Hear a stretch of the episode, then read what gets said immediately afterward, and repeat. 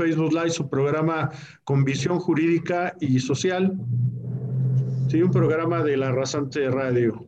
Hoy tenemos el tema que, que, vamos a tratar con ustedes, es violencia feminicida en, en México.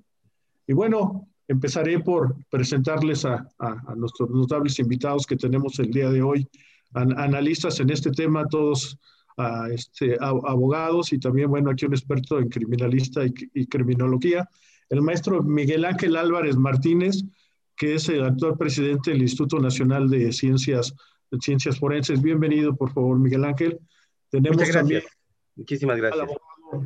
Enrique Lazaga Yamín, presidente del Colegio de Abogados del Estado de México, uno de los más longevos e importantes que tenemos eh, en el Estado y físicamente allí en Toluca. Bienvenido, maestro Enrique. Muchísimas gracias, mi querido amigo. Un abrazo y gracias por la oportunidad de platicar con el maestro, con nuestro querido amigo Oscar y, y saludar a las personalidades que se encuentran en esta plataforma. Gracias. Eso, es todo un gusto tenerte, que sobre todo que, que disculpa porque fue tan lo rápido de la invitación que tuve el gusto de ayer, de, de ayer hablar contigo en la tarde y, y, quisimos que participaras por lo importante también de esta problemática en el Estado de México y sobre todo siempre la, la, la opinión tuya es muy importante en, este, en esta mesa. Te agradezco. Yo, yo me felicito porque logré colarme, entonces muchísimas gracias. Gracias, amigo, por tu humildad, como siempre. Y bueno, también está con nosotros el maestro Oscar Juárez Cárdenas. Él es este rector del Instituto de Investigaciones Jurídicas de la OMA, un, un analista ya recurrente a este programa y invitado. Muchas gracias, maestro Oscar, por estar aquí con nosotros. Muchas gracias, estimado José Luis Jorge. Felicidades por seguir con este programa uno de los más importantes que abordan aspectos de la realidad jurídica de nuestro país y de ahora también de la realidad social. Y bueno, pues es un gusto compartir opiniones y puntos de vista con Enrique Lazaga Yamín, presidente del Colegio de Abogados del Estado de México, y con el presidente del INACIFO, el maestro Miguel Ángel Álvarez. Buenas noches y estamos aquí atentos. Saludos. Gracias, gracias sobre todo porque sabemos ahorita que, bueno, estás este, en tus actividades diarias, cotidianas y cotidianas ahorita este, manejando, pero pronto ya te incorporarás de allí desde, desde tu oficina a tu casa. Muchas gracias. Igual, el maestro José Enrique de Sul Tuyú, Vidal Tuyú, está, que es este líder del sindicato de trabajadores de, de, de cultura de, a nivel este, federal, a nivel, y el cual está a su cargo también eh, ese, ese liderazgo de trabajadores de, del Museo de Antropología, del Instituto Nacional de Bellas Artes, entre otras instituciones de cultura, ¿no? Y zonas arqueológicas y museos. Maestro José Enrique, este, eres bienvenido. Gracias, buenas noches, gracias por la invitación. Un placer comentar con ustedes estos detalles que suceden en el país. Muchas gracias, buenas noches. Gracias, gracias, gracias amigo por estar aquí con nosotros. Bueno, para empezar este, a dilucidar eh, el tema que, que, nos, que nos convoca el día de hoy, quisiéramos hablar de este, el marco que tenemos para, para analizar esta violencia feminicida. Obviamente este ataque al género femenino, porque es, es una, un ataque repetitivo y que se busca un marco un marco jurídico para poder regular esta, estas situaciones. De hecho, en, dentro de esa, e, e, ese análisis que vamos a hacer, que primero eh, bien sabemos que eh, empezaremos por la que la Constitución, que se, se, defiende los derechos humanos de acuerdo también a los diversos tratados internacionales que se han firmado eh, en, en, ese sentido, pero también tenemos una, una ley general, una ley general de protección a, a, a, este, a, las mujeres que ahorita el maestro Miguel Ángel me va a hacer favor hablar de ellas, pero de antes, eh, en esa situación de esta pirámide que, que tenemos de, ese marco, quisiera establecer lo que tenemos como en el, código, este, código Penal Federal, que establece que el comete el delito de feminicidio quien prive de la vida a una mujer por razones de género. y se determina cuando la víctima presenta signos de violencia sexual de cualquier tipo, se le hayan infringido lesiones o mutilaciones degradantes previas o posteriores a la privación de la vida o actos de necrofilia, si existen antecedentes o datos de violencia en el ámbito familiar, laboral o escolar. También se establece así cuando haya existido entre el activo y la víctima una relación sentimental, afectiva o de confianza.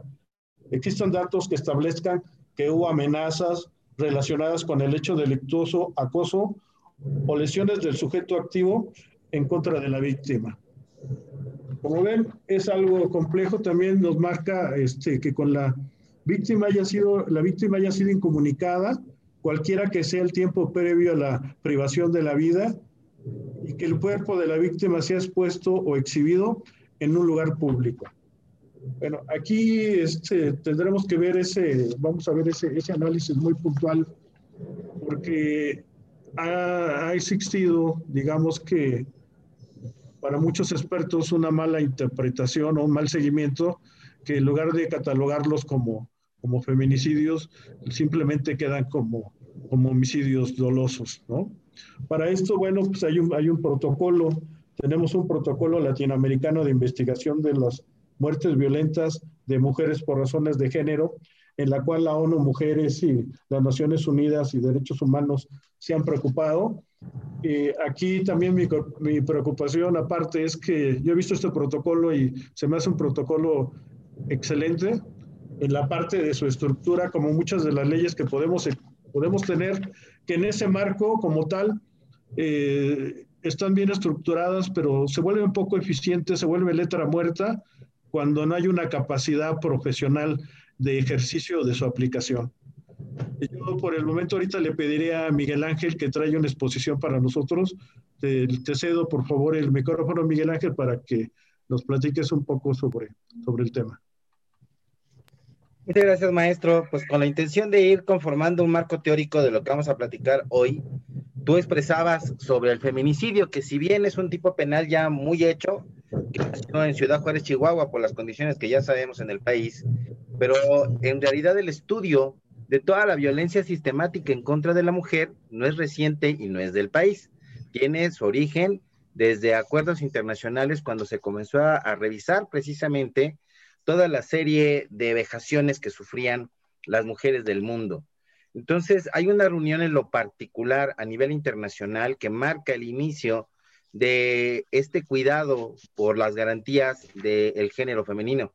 Y es precisamente este evento de la CEDAW en, en Belém do Pará, Brasil, cuando se empiezan a establecer precisamente eh, la visión o la revisión de esta condición, de todo lo que pueda en un momento dado violentar el estatus del género femenino. Pues eso dice que acá se empezaba a hablar precisamente de toda la eliminación de las formas de discriminación contra la mujer, porque al final del día, el feminicidio es eh, el acto final y más grave de toda una serie de vejaciones que tienen eh, sentido al decirles violencia feminicida. Entonces, en, ese, en esa visión, por ejemplo, también se toma mucho en consideración la situación propia de defender a la mujer de todo tipo de manifestación de violencia, de todo tipo de manifestación de violencia, no solamente el acto del homicidio, sino todo lo previo que tiene que ver con las distintas formas y manifestaciones de violencia que existen. Y de allí, esta convención interamericana comienza precisamente a exigirle a los gobiernos de los países que tomen protocolos para la vigilancia precisamente de que se cumplan los acuerdos de Belén do Pará. De esa forma, eh, nace la, la necesidad y comienzan los gobiernos del mundo a trabajar con los mecanismos para proteger sus derechos y mecanismos que no solamente tuvieran que ver con un contexto jurídico, sino también con un contexto social, un contexto laboral y desde luego esta visibilización necesaria de, de la participación de la mujer en sociedad, muy importante, que, que hace mucho tiempo todavía era sumamente eh, ignorada. Entonces, en nuestro país como una de las medidas que nuestro gobierno comienza a establecer son esta Convención Interamericana para Prevenir y surge en 1995 este, eh, esta serie de normas que empiezan a velar por esos intereses y empezamos con la Ley General de Acceso a las Mujeres de una Vida Libre de Violencia. Y allí en este documento, ya tropicalizado a las condiciones de México, establece en su, capítulo, en su título 2, capítulo 5, lo que podríamos considerar como violencia feminicida, que es eh, bien el tema que trabajaremos eh, el día de hoy, donde dice que será la forma extrema de violencia de género contra las mujeres, producto de la violación de sus derechos humanos. Aquí empieza a narrar, en principio, la condición eh, humana de la mujer. En los ámbitos público y privado, conformada por el conjunto de conductas misóginas, ya hace aquí una aseveración, un término muy de carácter psicológico que tiene que ver con alguna desviación eh, mental, precisamente en el sentido de este odio acendrado en contra de la mujer, como lo voy a platicar más adelante, que puede conllevar impunidad social y del Estado y pueda culminar en homicidios y otras formas de muerte violenta de mujeres. Considerando la misoginia, decíamos, como estas conductas de odio hacia la mujer que se eh, manifiestan con actos crueles en contra de ella y de distintas maneras.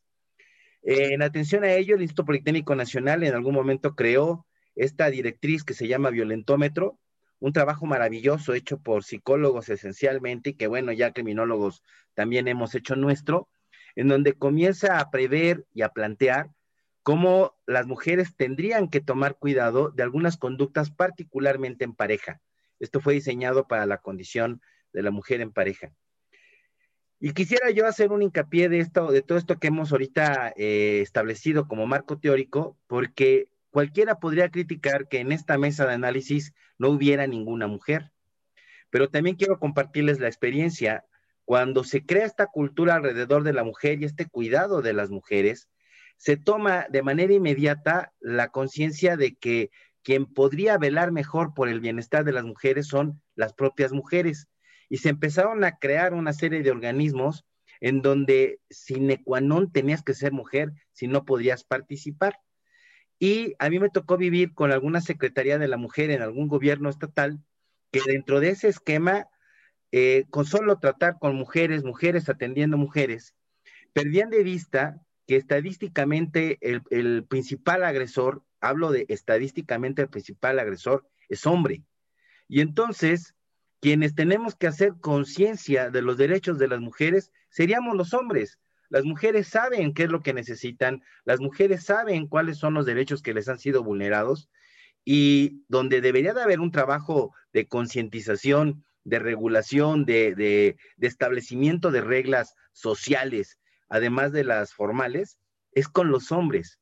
Entonces, yo quiero ver y tomar esta mesa desde esta percepción de siendo un grupo de hombres con conocimientos relacionados con esto que estamos hablando ahorita, conformar, y qué bueno que se encuentra aquí nuestro querido maestro José Enrique Vidal, este cambio de cultura, este cambio de percepción, en el que no podemos estar alejando cada vez a las mujeres en aras de protegerlas, si la intención es integrarlas.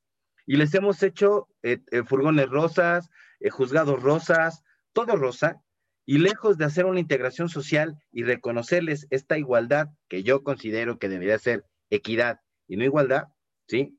Sea efectiva. Y lo que hacemos es alejarlas y alejarnos a nosotros de ellas.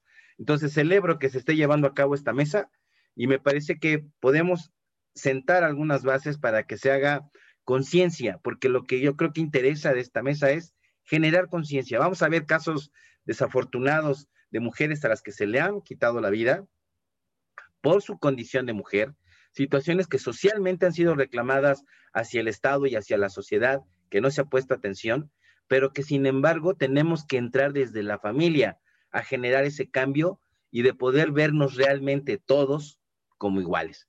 Muchas gracias, maestro. Sigo al orden. Es cuanto.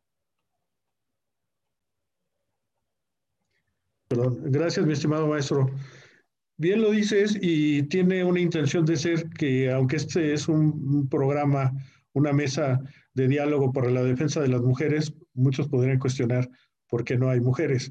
Y es que es esa intención de hoy tener esa apreciación de los caballeros para posteriormente hacer un programa con la visión de, con la visión de ellas. Y yo te diría, muchas veces ellas prefieren participar puras mujeres porque se sienten esa, esa vulneración que sienten del hombre y que ya entraríamos en otra materia y yo creo que de manera una situación psicológica, siente cierto rechazo en general hacia la mayoría, aunque no seamos, no compartimos este tipo de cosas. Yo tuve, no sé, la osadía de que en un evento que fui de, de, este, la judicatura, donde mayormente eran puras mujeres, porque era un evento de mujeres, pero me interesaba el tema, eh, estaba una senadora que ahorita pues no voy a no voy a comentar el nombre, pero sí este, eh, dijo que si alguien quería expresarse, yo de todo lo que escuché, de todo lo que sucedía, inclusive las vivencias de víctimas, créanme que llegó un momento que yo después de estar en una hora ahí, me sentía avergonzado por, por simplemente por ser hombre y levanté la mano y me dijeron que, este, que era lo que quería comentar y les decía que me sentía apenado y avergonzado porque los hombres no defendíamos a las mujeres. Y créeme que eso incitó como si fuera algo de, digamos, violencia, ¿no? Pero una violencia en el sentido de un, del diálogo, ¿no? del, del diálogo quizá positivo, ¿no? Intelectual, porque la misma senadora me dijo, es que nosotros no necesitamos que los hombres nos defiendan, ¿sí? Y yo, y yo entiendo en qué sentido ella lo manifestaban. La mujer, tenemos una, la mayoría, y los, seguramente todos los que estamos aquí compartimos y muchos que nos están siguiendo, compartimos sus capacidades y, y esa admiración. Pero yo me refería que eh, en esa parte de que necesitamos defenderlas, es que en esa supremacía que, que se ha predominado en, en los, en, la, en los medios de poder, en los medios de poder, en los medios de justicia, en donde quiera, esa desigualdad social que, que Enrique eh, Vidal ahorita nos va a comentar de una situación cultural ha creado esas diferencias, nos ha metido en esa situación y ellas este, se sienten, eh, eh, ya estarán en el programa, pero se sienten solas, o sea, se sienten que, que no ha habido, y, con toda, y, con toda realidad, ¿no? Cuando ahorita vamos a pasar a, más adelante, eh, citaré lo que son las este, alertas de género que tenemos en el país y, y más de este tema, pero bueno, ahorita eh, le voy a dar la, palabra a mi estimado amigo José Enrique por la situación de cultura. Después le, al maestro Oscar Juárez y a nuestro invitado de hoy especial, porque le estoy dando tiempo que también tome sus notas, dado de que no, lo, no le dio oportunidad de que, este, es más, él todavía hace unos minutos no sabía que, nada más nos estaba saludando, no sabía que le iba a comprometer a que, a que participara, ¿no? Entonces, por eso, amigo, te estoy dando tiempo para que hagas tu, reflexión y análisis. Entonces, maestro José Enrique Vidal de Sultuyú, si fueras tan amable, tu contribución a, esta mesa de diálogo, por favor. Sí, muchas gracias. Voy a tratar de darle la connotación antropológica y sociológica de este tema tan penoso y que evidentemente estamos en una crisis permanente por los números que se van conociendo de estos asesinatos y estos daños eh, terribles que sufren eh, las mujeres, ¿no? Me voy a basar en, un estudio que hizo Teresa Inchaustegui Romero, socióloga, ¿no? Y ella señala que es un, propone básicamente que existe una crisis de orden patriarcal y se cuestiona de muchas formas la dominación masculina por la emergencia social de las mujeres, ¿no? Y el incremento de la violencia feminicida. Esa violencia a las mujeres y los feminicidios están jugando como un dispositivo de poder masculino para restablecer o mantener simultáneamente tanto en lo individual como en lo colectivo las posiciones de dominio varonil. Además, la violencia funciona como un instrumento de control para contener el cambio, las transgresiones de las mujeres o las tradicionales regímenes de género que estarían experimentando marcadas transiciones producidas por la emergencia de las mujeres en el espacio cultural simbólico, la vida pública y el mercado de trabajo. Para mostrar conceptos son aclarados en todos estos sentidos teóricos y políticos. Eh, esto evidentemente, esta violencia extrema que priva de la vida diariamente a mujeres de todo el mundo, lo ubica en el marco de la dominación masculina orientada por el deseo sexual y de control sobre el cuerpo y la libertad de las mujeres. E identifica la complicidad del orden legal del Estado y de otras instituciones hegemónicas, que lo disimula muchas veces, ¿eh? y como todos sabemos, la impunidad juega un rol todavía eh, un factor que agrava más estas circunstancias. Eh, evidentemente aquí eh, es un problema no solamente de México, de América Latina. En Perú, por ejemplo, se estuvo manejando mucho este tema y lograron ya en sus propios ordenamientos legales manejar estos conceptos ya de manera formal, el término feminicidio. Y aquí pues todos supimos, todos vimos y evidentemente nos avergonzamos de lo que sucedió en Ciudad Juárez, Chihuahua, ¿no? Como un referente que hizo todavía más visible esta gran problemática recurrente. Se habla mucho de eh, los roles, de cómo en los orígenes de las sociedades en cuanto al inicio como cazadores recolectores y el ambiente extremo que privaba estos espacios abiertos para los seres humanos que pudieran haber sido víctimas de, depredadores, por supuesto, se habla mucho que las mujeres jugaban un rol de permanecer justamente en el interior de estos espacios rocosos como grutas y cavernas para su propia protección. Al final las mujeres eh, finalmente cargan el producto de un embarazo y que además, aunado a todos los riesgos del propio parto, siempre la mujer tuvo un rol eh, en la que siempre se le procuró mayores eh, cuidados como sociedad.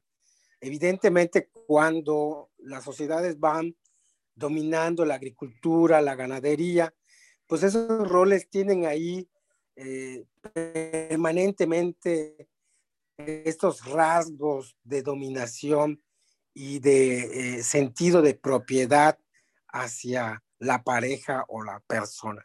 Y eso evidentemente en el clima social que eh, involucra muchos procesos que tienen los países, pues existen detonantes que evidentemente eh, ponen en riesgo a las mujeres como tal. Y ahí pueden haber mil tesis, ¿no? Sí, que hay más hombres violados que mujeres violados, que hay más hombres que fallecen, independientemente también por ese proceso de que, evidentemente no por el tema sexual, pero sí existen también, por supuesto, una violencia generalizada hacia el ser humano. Eh, por mi parte sería mis primeros comentarios. Agradezco la invitación y eh, espero escuchar de ustedes mejores opiniones. Muchas gracias. Oh, gracias a ti, maestro eh, José Enrique Vidal. Siempre esta, esta visión que tú nos das de, de, la cultura de nuestro país, sí, siempre que, siempre sin duda, que todavía nos llevarás a más porque estamos recordando que esta vulneración de, de la mujer se viene dando ya desde esos tiempos que tuvo remotos, por como una jerarquía siempre de una superioridad de, del hombre sobre la mujer y que la ha manifestado más que nada visualizando como si desde tiempos remotos, como si la mujer fuera, fuera un objeto, ¿no? Y todavía lo vemos en la parte de nuestro viejo México, que la mujer era vulnerada porque decir, podía haber sido atacada por, por alguien que la encontraba en labores, no sé, en el río, lavando o X, la mancillaba, y, y todavía de castigo el mismo mancillador este, hacían que se casara con él, ¿no? Y la dignidad de la mujer era, era, era atropellada, ¿no? Eh, en esa situación... O el famoso rapto, si me permites, si te acuerdas que el rapto, por ejemplo, ¿qué sucedía? Que obligaban a la, a la mujer a casarse con la persona que la sacó del seno familiar para efectos de eh, consumar una relación sexual. Y como el castigo, por decirlo de alguna forma, de este infractor, de este activo, con, eh, al final era obligar a casar a la mujer y entonces era una revictimización desde mi punto de vista. Y que también eh, no olvidemos que esta figura tampoco no es tan antigua. acuérdense que Jalisco eh, es de los últimos estados que lograron derogar la famosa tutoría conyugal, donde el cónyuge tenía que firmar la autorización para que pudiera laborar su pareja. Entonces, imagínense esas visiones que efectivamente, como bien lo señalas, eh, vienen a todavía a vulnerar eh, la parte de la dignidad de la mujer como parte de un proceso agresivo permanente. Sí, sin duda, y en, algunos casos sabemos que todavía nuestros pueblos originarios, usos y costumbres, eh, todavía hay algunas prácticas que pudiéramos decir que en este, en este siglo XXI ya, ya no debiera de, de, de, ser, ¿no? Ya no, ya no, no ¿cómo, ¿cómo podríamos calificarlas? Pero este, los derechos humanos pudieran ser un, un bálsamo, digamos, a, que eh, cuando se, bajo esa teoría de cuando se esté violando un derecho humano, tendríamos que superar lo que es un uso y costumbre. Pero todavía en la práctica, pues estamos, yo creo que muy lentos para, para poder llevar esa, e, esa justicia o esa interpretación convencional o eso de tratados, pues llevarlos a, y más cuando, con todo respeto, cuando el nivel de cultura de nuestro país pues es, es muy bajo. Bueno, pasamos, por favor, maestro Oscar Juárez, si fueras tan amable de darnos tus apreciaciones para, para esta noche sobre el tema.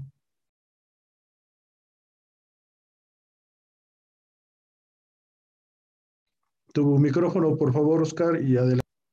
Sí, hace algunos años, ya por los 1997, recién había salido de la Facultad de Derecho, tuve la oportunidad de ir a radicar a Ciudad Juárez, Chihuahua, y donde desde entonces se hablaba de, del problema de las muertas de Juárez.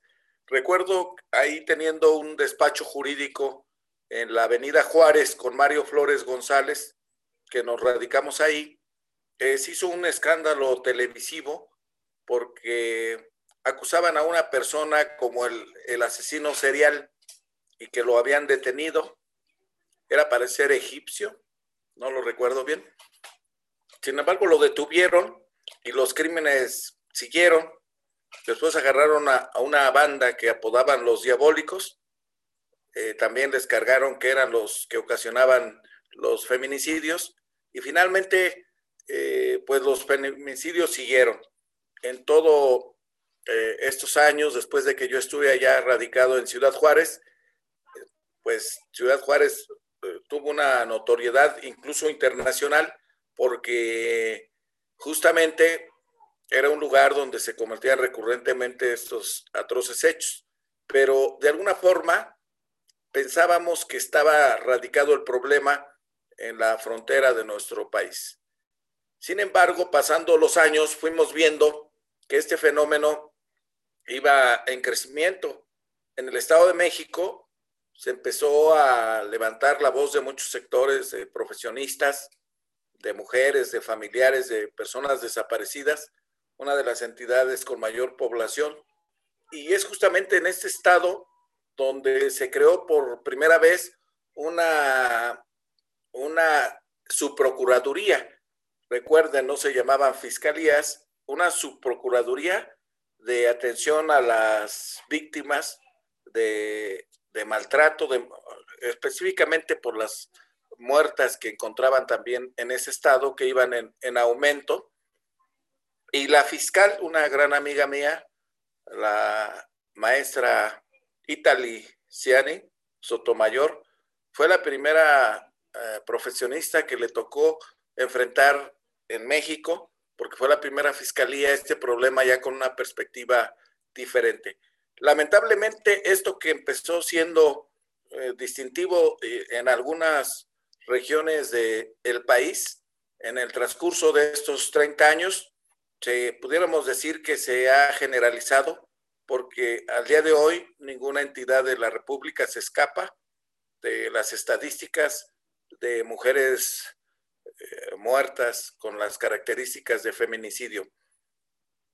Lamentablemente, los reportes últimos nos dicen que las estadísticas de nueve mujeres eh, fallecidas por, por estos motivos han aumentado a 10 o 11 mujeres diarias.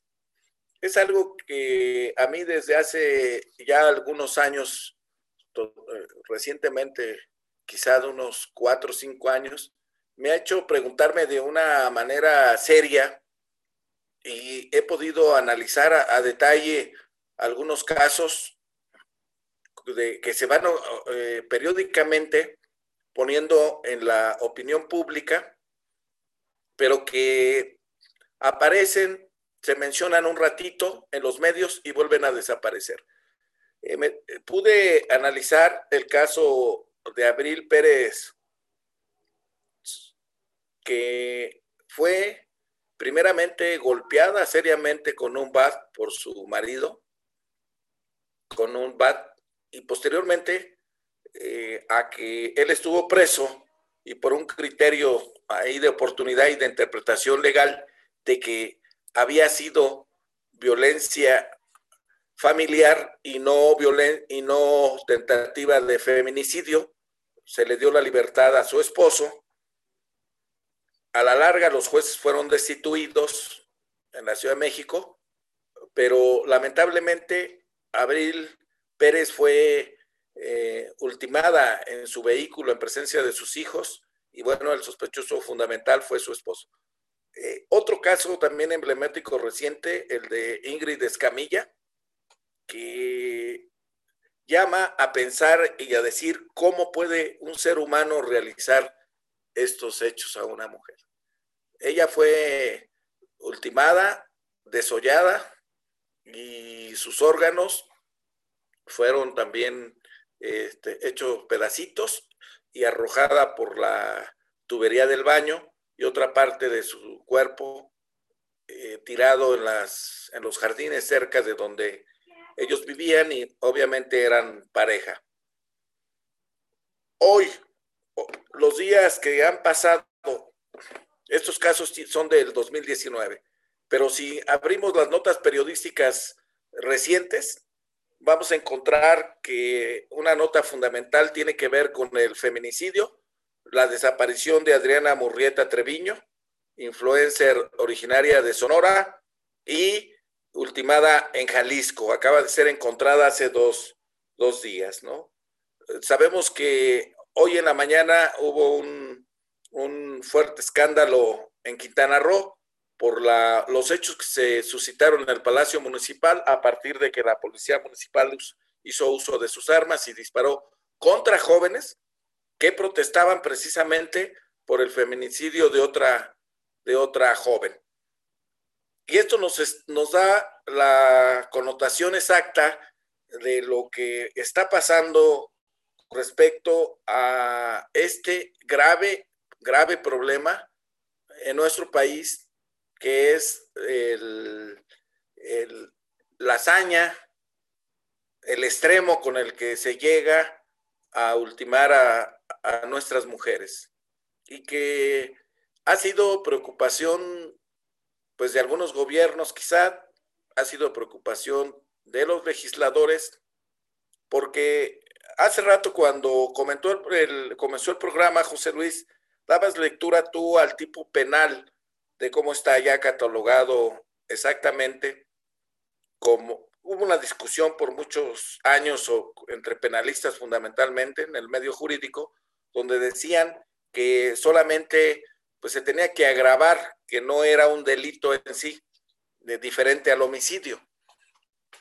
tuvo que tenerse una lucha de 15 años para decir que al igual cuando surge la propuesta lingüística, por primera vez la palabra feminicidio acuñada por una tratadista inglesa y que, bueno, feminicidio o femicidio, que son las dos acepciones de la palabra, eh, vienen a connotar la muerte de una mujer, pero de la forma más brutal y violenta, cometida por motivos de género, como lo dice hoy en día el, el código.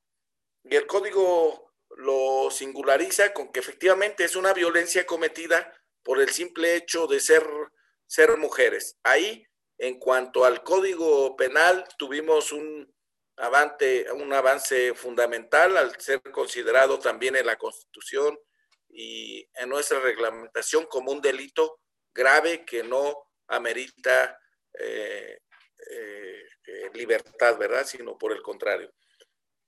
Sin embargo, un problema actual que enfrentamos en cuanto a la legislación de la figura de feminicidio es la forma en como, al igual del número de códigos penales que hay en la República, tienen una forma de definir el, feminicidio. Algunos copian, son muy parecidos al, al Distrito Federal, y, pero algunos tienen sus propias eh, determinaciones y características para mencionar qué es un feminicidio y en la práctica cómo podemos acreditar los elementos del tipo penal como se menciona. De tal forma que incluso el Código Penal para el Distrito Federal, una vez que establece las características, al final dice, en caso de que no se acredite el feminicidio, se aplicarán las reglas del homicidio. O sea, porque no es fácil para poder acreditar, ni todas las mujeres que mueren es por la cuestión de feminicidio. Pero bueno, ese es estrictamente el aspecto de carácter legal.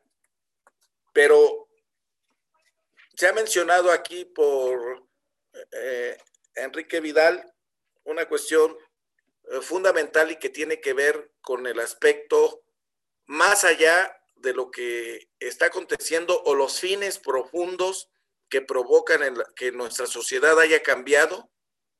Sí. Sí, este, José Luis. No, adelante, sigue, maestro, no, no, por favor. Bien, y, precisamente es a donde encontramos entonces el problema. ¿Qué es lo que generó que en un horizonte de 30 años en nuestro país haya eh, cambiado o no veíamos el problema o existían los feminicidios o no se contaban qué es lo que estaba pasando o qué, o qué se transformó por lo menos de manera tan evidente en estos últimos, yo digo un trecho de 15 años, que había mujeres muertas, sí, pero a la estadística en la que estamos colocados el día de hoy, pues yo creo que no, no estábamos en ese nivel. Entonces, el asunto se puede ver desde una perspectiva evidentemente social, antropológica, ya lo ha mencionado Enrique Vidal, que lo que tradicionalmente se conoce en la cultura mexicana como machismo tiene su papel, indudablemente, y bueno, la forma también extrema de agresión con el quemar a las mujeres con ácido, ¿verdad? En la, en la cara, que demuestra precisamente esa actitud eh, machista de si no es conmigo, no va a ser con nadie.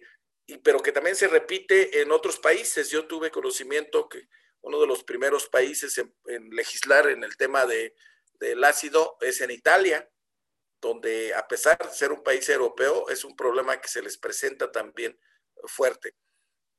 Pero eh, habrá quien diga que el problema es educativo, que el problema tiene que ver con la propia educación de la mamá hacia los niños, a los hijos, de cómo se fomenta en casa el, trato diferenciado entre niñas y niños y que probablemente la solución pudiera estar en la vía del hogar. Eh, muchos, y la mayoría, pues dicen que las autoridades son las responsables, que las autoridades son las que deben de afrontar el problema y diseñar políticas públicas adecuadas. Y yo quisiera hacer en mi segunda intervención una, un comentario con respecto a la responsabilidad del Estado en este tema. Pero para terminar mi comentario, eh, yo creo, y me han llegado mis, mis este, pues, estudios y, indagaciones con respecto a este tema, que la forma en cómo se han disparado los feminicidios que tienen en muchas ocasiones que ver sustancialmente con ataque de carácter sexual, ya sea por la pareja, por la expareja, por el novio, por quien no le hizo caso a la chica, a, una persona y dice, pues si no eh, quisiste ser mi novia, pues ahora conmigo. O bien un ataque furtivo de alguien que evidentemente no conoce a la persona, pero que le espera, abusa sexualmente de ella y finalmente la mata y la, la tira en algún, algún lugar. Eh, yo creo que tiene que ver y que va en paralelo, en paralelo con lo que en comunicación conocemos como la tercera generación en el siglo XX de la inmersión de los medios de comunicación digitales dentro de la sociedad. Recordemos la época de la televisión en la que nos creamos en los años 70 y 80, pues era realmente las actividades sexuales explícitas eran muy, muy pocas. Realmente en, los lugares donde había cines de adultos también eran muy pocos. La poder acceder a imágenes de contenido sexual en nuestra generación y las generaciones hacia, hacia atrás era muy complicado. Sin embargo, con la aparición del internet y de los de esto de las redes sociales, eh, el acceso a formas de sexualidad desde niños, desde jóvenes, fue de mayor intensidad. Y yo creo que aquí eh, deberíamos de hacer un estudio muy profundo, muy documentado con respecto a la influencia que han ejercido eh, las redes sociales, los medios de comunicación de este tipo en la nueva configuración de la conducta de los seres humanos que primero son antisociales y después degeneran en conductas francamente delictivas. Eh, tan es así, eh, esto que ya este, yo he venido comentando en otras ocasiones, que acaba de aparecer una reforma el día de ayer en el Código Penal a donde se eh, penaliza precisamente la utilización de imágenes sexuales de alguna persona a través de las redes sociales. Sería mi comentario. Gracias, maestro Oscar Juárez, siempre muy oportuno. Eh, la Ley General de Acceso a las Mujeres a una Vida Libre de Violencia se crea en 2007. Gobiernos transcurren, tenemos un nuevo gobierno y esto en lugar de desaparecer se incrementa. Forbes publica que de enero a junio de este 2020 hubo un aumento de feminicidios en el país del 9.2%. A una pregunta expresa que le hacen a nuestro presidente, dice, son cuestiones de lo que me dejó el neoliberalismo y neoporfirismo en esos términos, eh, habla del pasado. Yo digo, ninguno de los gobiernos ha podido, ha, tenido la fuerza para combatir con, con, con de, una manera determinante, audaz y real eh, esta problemática. No podemos justificarnos, no justificaría a nadie, pero en esa respuesta estamos, no estamos para que, dice, todo será poco a poquito. Así fue la respuesta de nuestro presidente, nuestro líder, líder nacional. Digo, no se puede poco a poquito. O sea, no podemos permitir en ese poco a poquito que se sigan incrementando la muerte de mujeres, mujeres mexicanas. También traigo a, esta plática que, bueno, la violencia doméstica contra la mujer aumentó 60% en México durante la pandemia. Y hablábamos hace rato, bueno, hablamos de la cuna familiar y resulta que, que la familia en, en, el hogar es donde se están presentando más la situación de, de víctimas de, también de feminicidio. Pareciera contradictorio. Sí, este, en la radiografía de, de varias asociaciones dicen, bueno, la impunidad la traemos ahí al 90%. Y tenemos 19 alertas de violencia de género. Pero yo quisiera primero comentar para todo nuestro público que nos sigue qué es una alerta de género. Es un conjunto de acciones gubernamentales de emergencia para erradicar la violencia feminicida y o la existencia de un agravio comparado que impida el ejercicio pleno de los derechos humanos de las mujeres en un territorio determinado. En estas decía 19 alertas en el país, una doble alerta en el Estado de México, lamentablemente, y la última en la Ciudad de México. ¿sí? El centro del país, por su conformación territorial, demuestra que es la más atacada por este tipo de situaciones. Y otras son reiterativas, como tú lo decías, Oscar, cuando estuviste allá en Juárez, las muertas de Juárez, que siempre la memoria de este país es una vergüenza, y sigue siendo una vergüenza porque no, el problema sigue y parece que eh, no se tiene la voluntad, porque yo no digo capacidad, es voluntad, voluntad para mí desde el punto de vista de atacar esto con todo.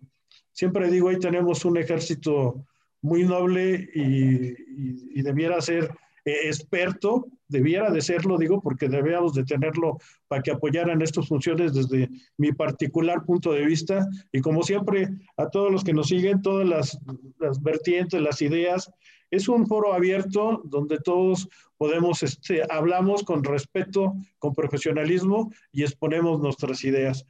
Alguien puede pensar lo contrario, pero eso es la libertad de expresión. Al final, todos estamos, a, lo que abogamos es tratar de, encontrar las formas o evidenciar lo que está sucediendo para poder alcanzar soluciones. Antes de darle la palabra a mi amigo, el, el maestro Enrique Lazaga, presidente del Consejo de Abogados del Estado de México, quisiera decir también que este problema, como bien lo saben, no nada más es de México, pero en Latinoamérica podemos hablar que tenemos, hay cinco países que también están, eh, este, Bolivia como primer lugar en América, luego Salvador, Honduras, Guatemala, República Dominicana. Parece que en estas culturas que son tan parecidas en la situación de nuestro desarrollo cultural, intelectual, o también por el tipo de gobiernos que, que, nos manejan, que, eh, que muestran pues una incapacidad pues, desde mi punto de vista de, para, para llevar a esa sociedad ideal que claro es difícil y podría ser una utopía que decir que se puede alcanzar, pero si visualizamos con algunos otros países en Europa, pues tenemos una gran diferencia. Sin más, punto de vista. Enrique, si pudieras activar tu audio, si fueras tan amable, Enrique La Saga Yamín. Muchísimas gracias, mi querido amigo José Luis, te agradezco de verdad. A los demás panelistas les ofrezco una disculpa por, como los toros, la espontaneidad de mi presencia aquí eh, en la plataforma tras bambalinas en el estudio que tienes. Eh, José Luis te decía que, que pagaría por además de pasar a, saludarlos, convivir con eh, eh, estos profesionistas, con el maestro Miguel Ángel Álvarez, con el maestro José Enrique Vidal y con mi compañero y amigo desde hace muchos años, Emilio y un batallas, a quien conserva mi gratitud, quien, tiene mi gratitud, mi reconocimiento, mi, cariño amistoso, Oscar Juárez Cárdenas, que es una institución aquí en nuestro, en nuestro querido estado. Y a ti, José Luis, este, decirte que, que qué valiente para eh, abordar un tema tan sensible, tan delicado desde el punto de vista eh, masculino esencialmente, desde el punto de vista viril como la literatura lo ha venido describiendo malamente, ¿no? Porque ahora tenemos este tipo de problemas. Como bien dice el maestro Miguel Ángel Álvarez, es una violencia sistemática en contra de las mujeres. Es una violencia sistemática desde el punto de vista sociológico, antropológico, cultural, jurídico. Y tenemos este problema que venimos arrastrando lamentablemente. Entendemos los abogados que quien agrede a una mujer está haciéndole daño a una familia por completo y es una situación de verdad muy delicada. Eh, se nos debería de caer la cara de vergüenza, como comúnmente decimos, lo que está pasando. Vivimos en un estado que tiene una doble alerta, que, ya son, son palabras mayores. El llegar a la primera alerta es una situación delicadísima. Ahora nosotros tenemos el, el, mm, mal logrado, no vamos a decir que el bien logrado, pero el sí el mal logrado eh, estatus de, de, segunda de segunda alerta. Nos preocupan nuestras mujeres, nos preocupa nuestro Estado. y tenemos que cambiar la falacia, aquella que dice que a los, a los feminicidas los educa una mujer y que luego entonces la que está fallando es la mujer. La situación va más allá, no, no puede ser así, no la podemos comprender así y no la podemos justificar de esa manera.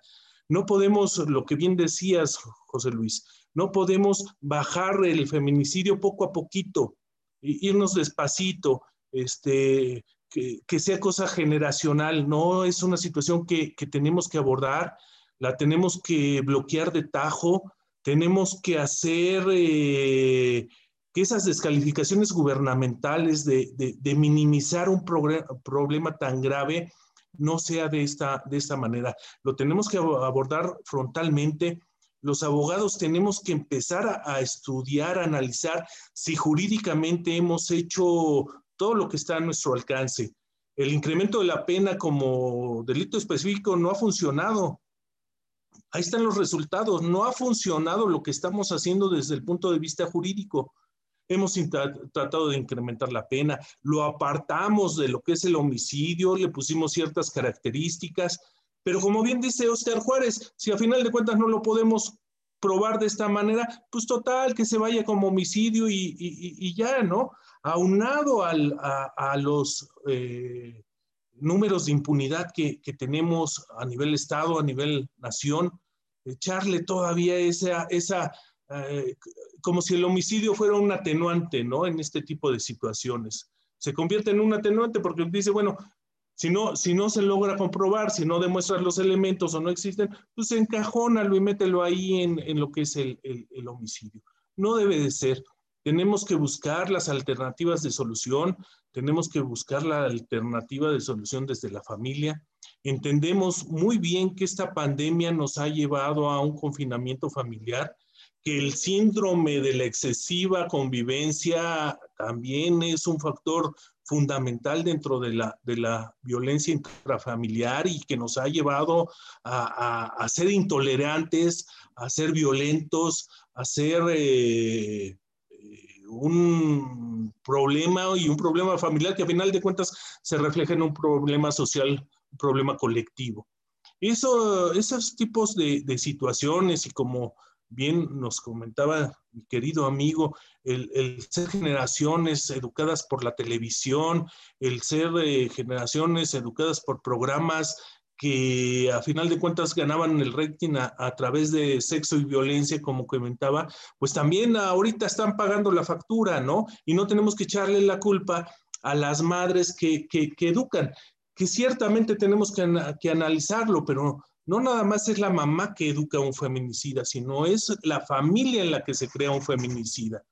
Eh, para abordarlo desde un punto de vista un poco más, más, jurídico, creemos que tenemos que analizar nuestros códigos, tenemos que analizar la mecánica en la que los elementos del feminicidio tengan que ser de manera más eh, eh, acucioso. Yo, yo, yo creo que en esto nos, nos va a aportar mucho el, nuestro querido presidente del INACIFO, eh, el maestro Miguel Ángel Álvarez, y, no quisiera tocar esos temas porque además no, no, no los domino como, como, con la... Eh, de la manera como lo, lo hace Pero sí tenemos que, como abogados, decir que tenemos que buscar los límites jurídicos de esta problemática social. Por mi parte sería, sería eh, todo por este por esta etapa de, los comentarios y nuevamente agradecerte la gentileza de recibirme en esta plataforma y con las personalidades, con el calado de las personas que están aquí, eh, incluyéndote a ti, mi querido amigo. Pues gracias. No, no, amigo, este, no, es, no es una repartición de elogios, pero siempre tu sencillez, tu profesionalismo, sabes que el programa Comisión Jurídica está abierto para que seas un, un, analista más eh, y siempre con esa intención de aportar algo a la, a la, a la sociedad. Siempre este, será un honor tenerte, tenerte aquí con nosotros. en esta, en esta situación de este, de este análisis que, que, que tenemos, y ahorita, bueno, tenemos un especialista, por suerte, en ese análisis de la, aparte de lo que es la criminalística, que es la investigación, de, la, es la criminología, de analizar más esa, por qué esas conductas antisociales, qué provoca de eh, esa situación de, de misoginia o ese, eh, eh, ese enfurecimiento social que tienen para descargarlo con una mujer por favor, si fueras tan amable, eh, mi estimado Miguel Ángel Álvarez, presidente del INACIFO, escuchamos tus apreciaciones. Muchas gracias, mi querido maestro, mis queridos hermanos. Todos, miren, quiero insistir en algo que me parece interesante poner aquí sobre la mesa.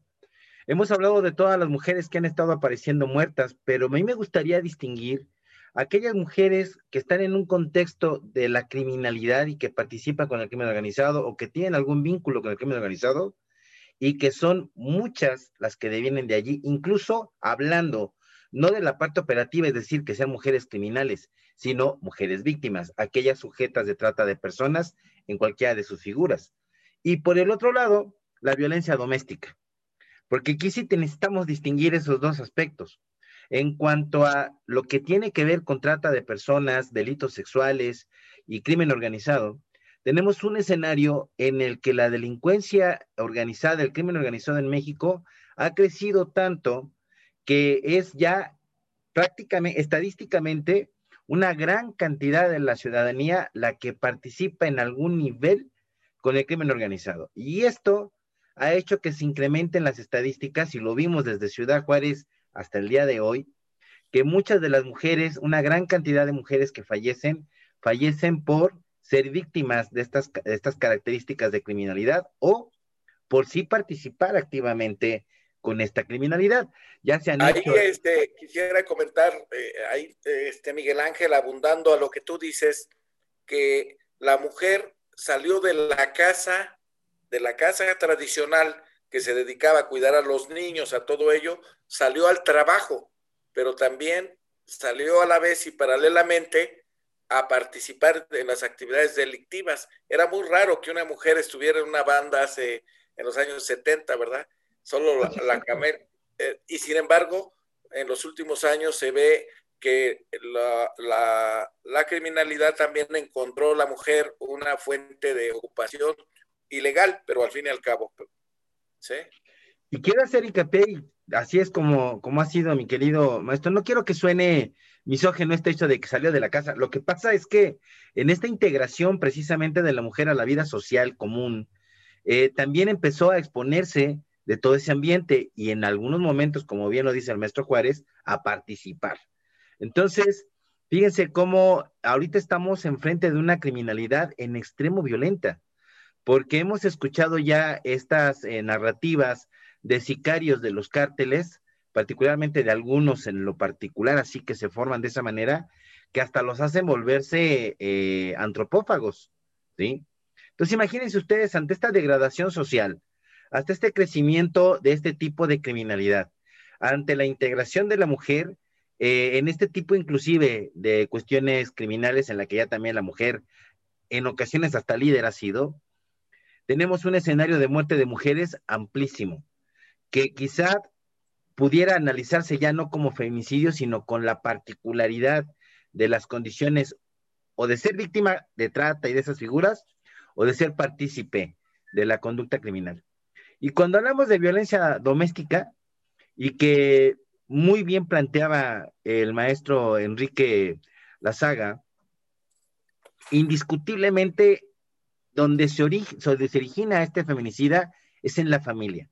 Pero vamos a preguntarnos, porque tendríamos que estudiar a la persona en sus tres esferas, biopsicosocial. Si bien estamos en el terreno de por qué es un feminicidio y por qué se comporta de esa manera, también influye mucho el contexto social, que lo permite o que lo incentiva.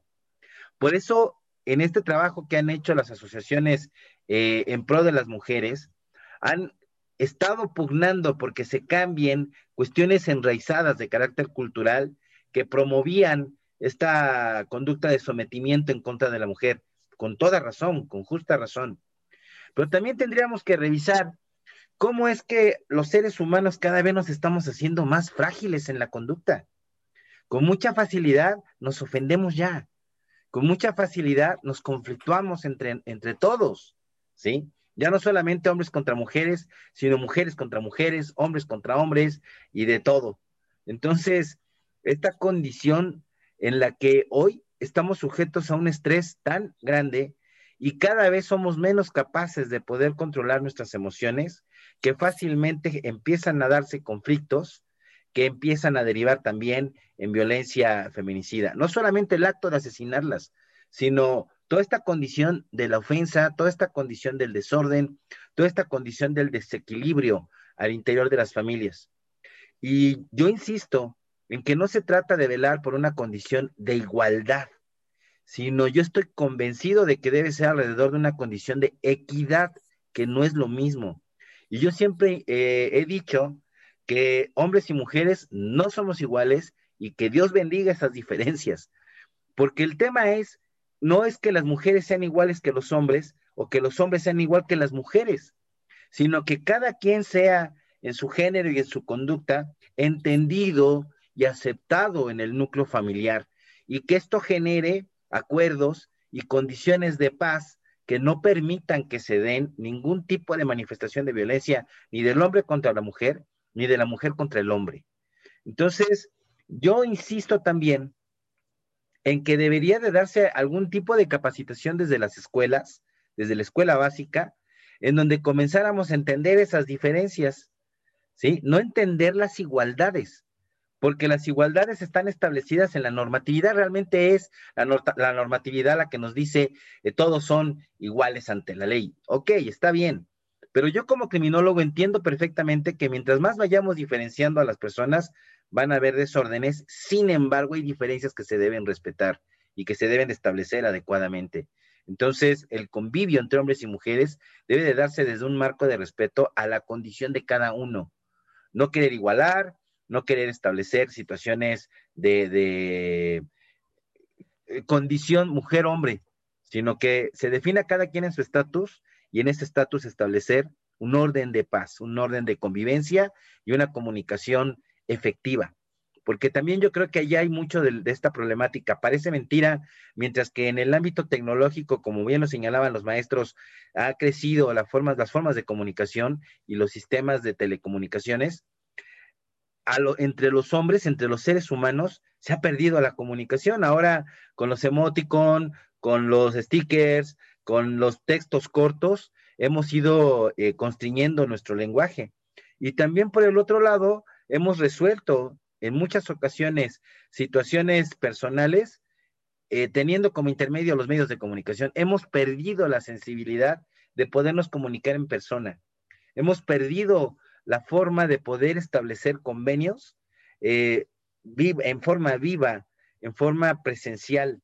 Entonces, yo creo que la sociedad toda se ha ido degradando, que la violencia en todas sus manifestaciones entre hombres y mujeres ha ido acrecentándose mucho. Y también me parece que cada vez más la sociedad se ha vuelto más sensible y más frágil, porque fenómenos como el bullying, por ejemplo, antes no se consideraban. Y hoy, con mucha facilidad, escuchamos como un pequeño detrás de una agresión va y se suicida. Entonces, deberíamos de preguntarnos realmente si lo que hemos perdido en nuestra sociedad no, no solo ha sido el respeto por la mujer, sino el respeto por la vida humana y desde luego esta condición humana de establecer un orden social común que no depende del gobierno, que depende de la sociedad, ¿sí? Que realmente es una exigencia que deberíamos hacerle a toda la sociedad y que deberíamos nuevamente establecer estos roles de manera adecuada, donde interactuemos las mujeres como mujeres y los hombres como hombres en santa paz. Hasta ahí mi comentario, mis queridos hermanos. Eh, gracias, estimado amigo Miguel Ángel.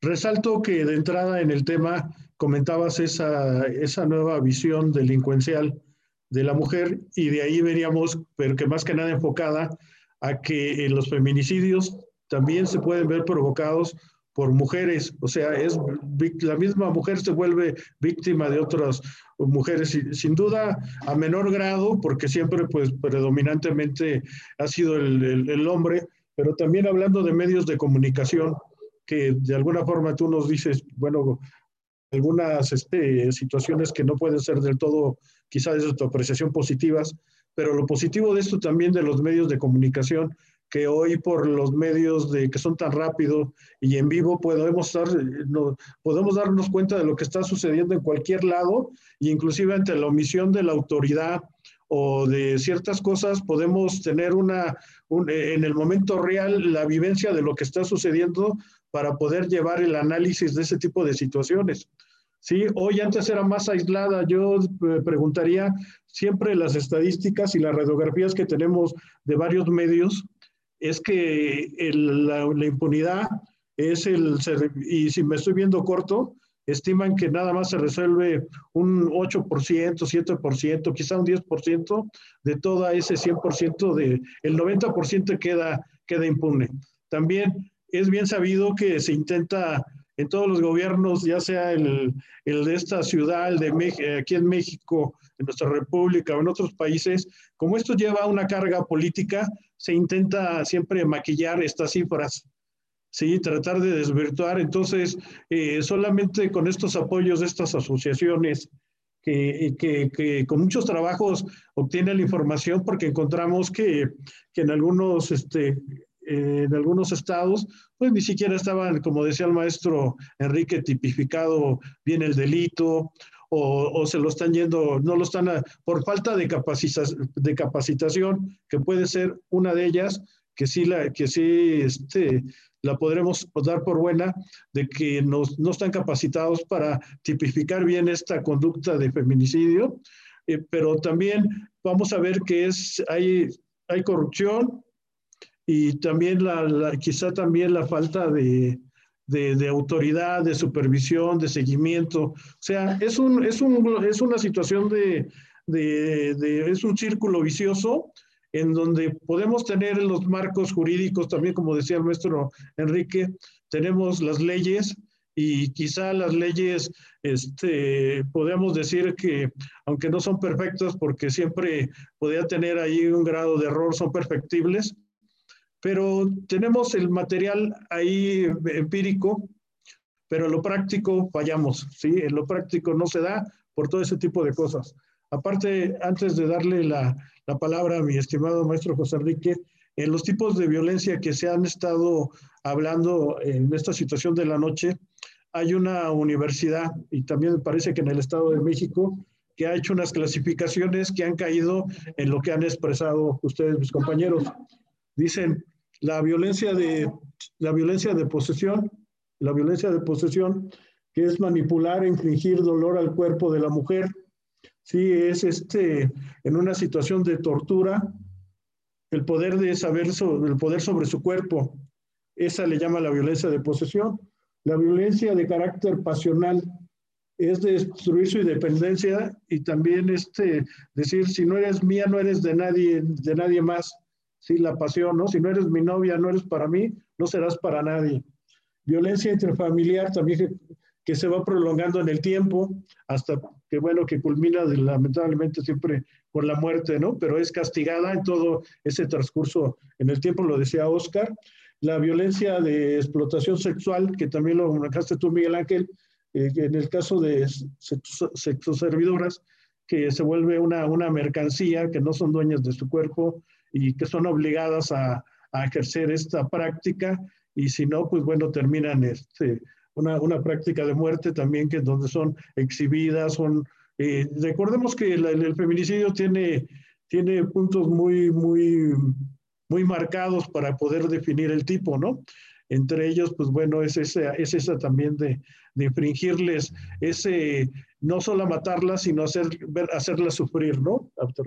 Y por último, bueno, también decían el, la violencia este, que se da por, por, por, robo por secuestro, ¿no? Esa violencia homicida que también está ahí.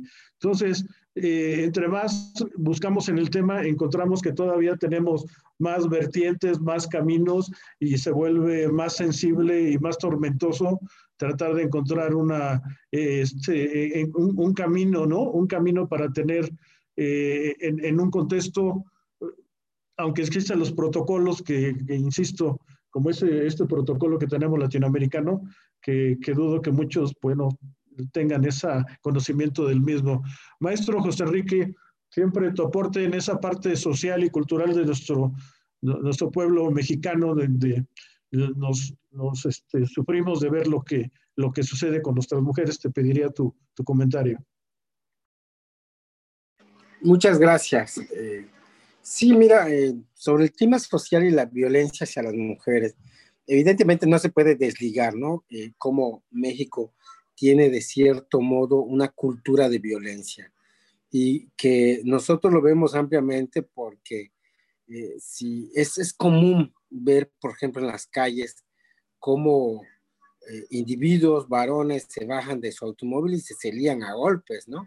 Es como esa violencia exacerbada eh, existe entre varones por razones de género incluso, a veces por defensa de honor, eh, quién va más rápido en la carretera, el prestigio, por ejemplo, manifestación de poder, de valentía, entre otros muchos. Y eso se hace muy evidente en el espacio público, las calles, en los parques, en los lugares de trabajo, en los centros deportivos, incluso en el interior de los hogares.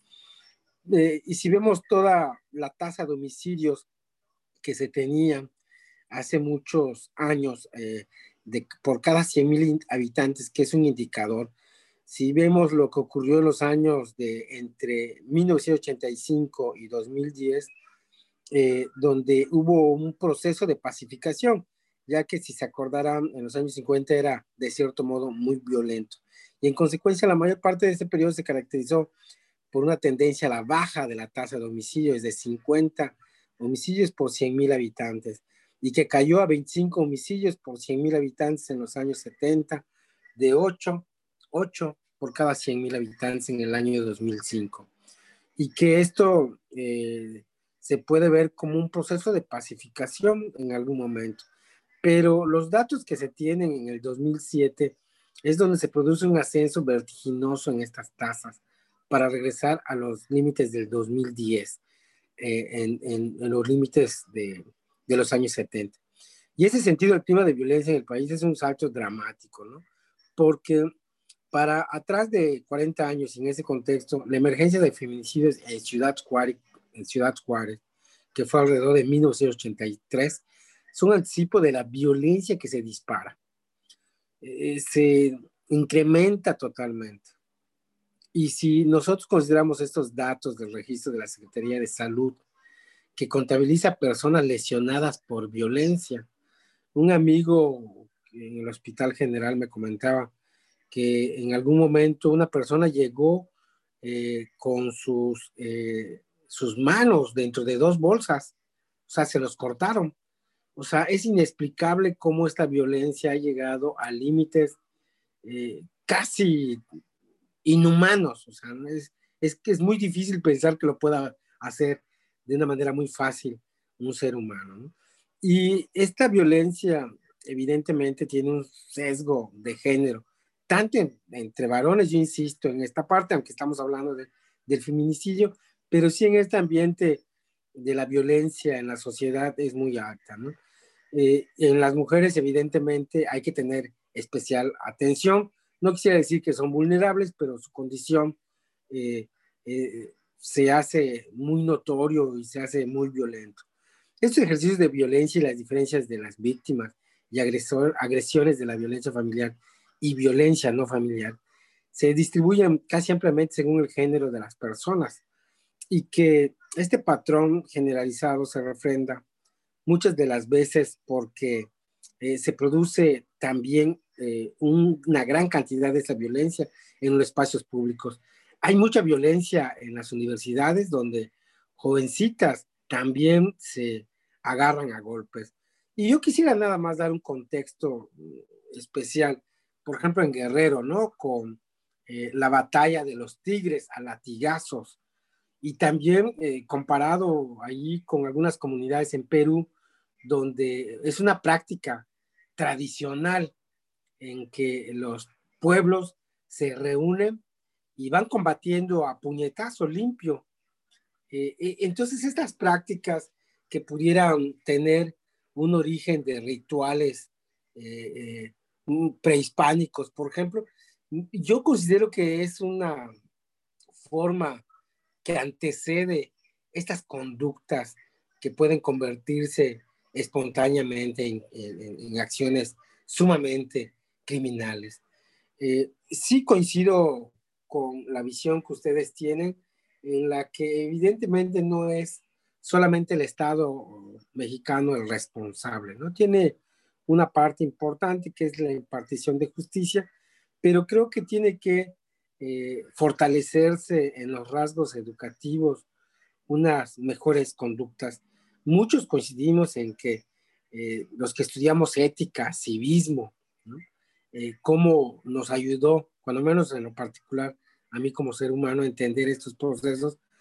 Eh, y ahora con la intención, si se acuerdan, con el proceso del panismo que incluso querían erradicar hasta la filosofía en las universidades, pues eh, siempre existen estas pretensiones de que el ser humano sea más práctico y menos sensible, ¿no? Eh, se habló mucho de que había perversiones políticas de que nos querían como obreros, obreros obedientes ante un jefe en una fábrica.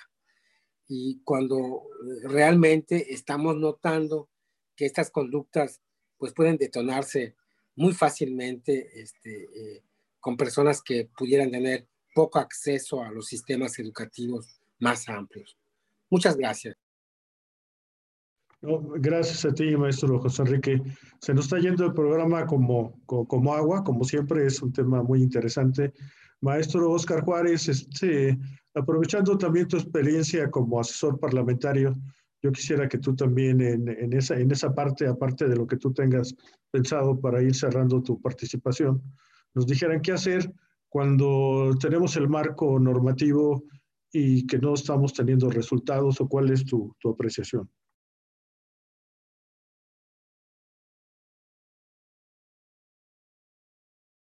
Maestro Oscar, si abres tu micrófono, por favor.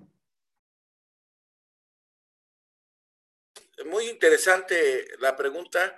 Mira, en ese respecto, se ha hecho muchos esfuerzos desde los congresos locales y la Cámara Federal de actualizar leyes, de emitir nueva legislación, modificar el Código Penal, la Constitución, para establecerlo como delito que, que grave. Eh, la Ley Federal de Acceso a las Mujeres a una Vida eh, Libre y sin Violencia, que es una ley federal, y se siguen haciendo propuestas por, por legisladores y legisladoras. Sin embargo, tenemos un gran mal en México y de muchos años, que pensamos que la realidad se transforma únicamente eh, haciendo una iniciativa o haciendo una ley y que ya de manera absoluta ah, se cambia la realidad. Y no es así queremos cambiar la realidad por decreto, decíamos, ¿no? Como los presidentes lo hacían en el pasado, incluso para controlar eh, crisis económicas o cuestiones así. Mi punto de vista es de que existe la, vamos a decir, la regulación básica para atender el problema. Lo básico ya lo tenemos. No es el problema, no es un problema eh, básicamente de leyes, salvo un aspecto que sí eh, eh, falla tanto en la Constitución y en el Código Penal y que tiene que ver cuando la mujer es golpeada, es, eh, es, este, es sujeto el agresor a, un proceso y no se le aplica la, la prisión preventiva justificada, porque de acuerdo a la Constitución y al Código de Procedimientos Penales, es potestad del Ministerio Público solicitarla o no solicitarla. ¿Y qué pasa? Pues que no la solicitan casi nunca. Entonces, está el agresor, lo dejan ir y en muchos de los casos hay antecedente que alguien que ya fue denunciado finalmente termina matando a la víctima. Salvo eso, salvo esa situación, o a veces la mujer por cariño lo perdona y no se le aplica. Salvo esa reforma que es necesaria tanto en la Constitución como eh, en el Código para que un agresor desde ese momento sea detenido y se le aplique la prisión preventiva justificada. Tenemos el, el marco jurídico básico. Entonces, ¿de qué estamos hablando? Estamos hablando de que realmente no existe la voluntad política real, efectiva, no está dentro de la, la prioridad de la agenda pública de los gobiernos, llámese federal, estatales, municipales, no es un tema al que le dediquen eh, los recursos, la capacidad, la atención a la gravedad del problema.